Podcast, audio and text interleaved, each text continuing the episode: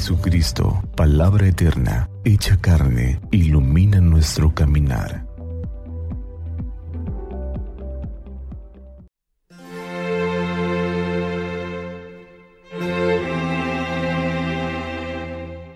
Miércoles 12 de enero del 2022.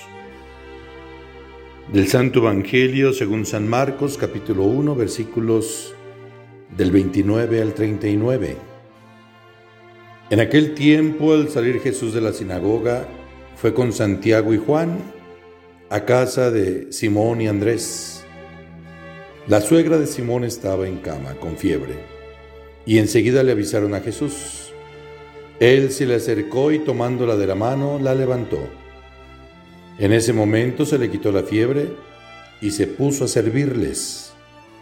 Al atardecer, cuando el sol se ponía, le llevaron a todos los enfermos y poseídos del demonio, y todo el pueblo se apiñó junto a la puerta. Curó a muchos enfermos de diversos males y expulsó a muchos demonios, pero no dejó que los demonios hablaran porque sabían quién era él.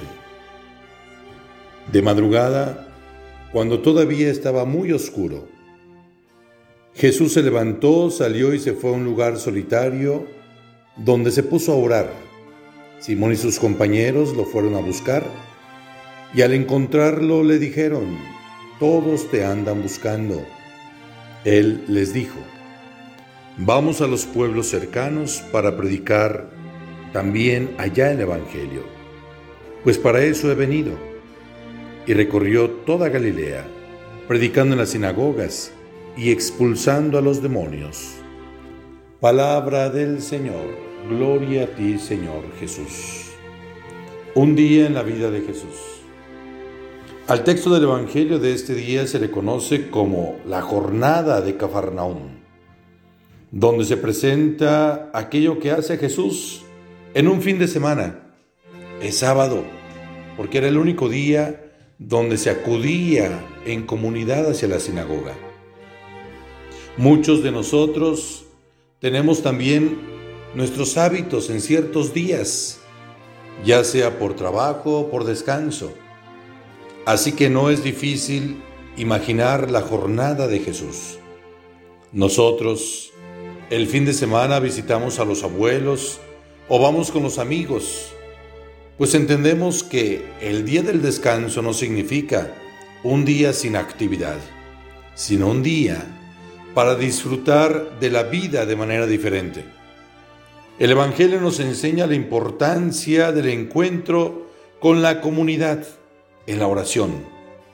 Nos hace sentir pueblo, nos hace sentir corresponsables en la sociedad. Jesús va a la sinagoga. Posteriormente acude a la casa de los amigos a compartir la vida, a la casa de Pedro y de Andrés, ahí donde la suegra de Pedro se encuentra enferma y la cura. Convive con la comunidad sin negarse a comprometerse con ella, pues le llevan toda clase de enfermos para ser curados. Curados en sábado. Pero lo más importante en esa jornada es aquello que hace para impulsar su misión, muy de madrugada cuando cantan los gallos, se encuentra solas con su Padre en oración, de donde brota el discernimiento y la fuerza para continuar su misión. Se trata de la oración personal. Esta es una jornada ideal. La oración comunitaria, la convivencia con los amigos, el encuentro con la comunidad y terminar a solas en acción de gracias con el Padre Dios. Que el Señor nos bendiga, fortalezca nuestra fe. Ánimo.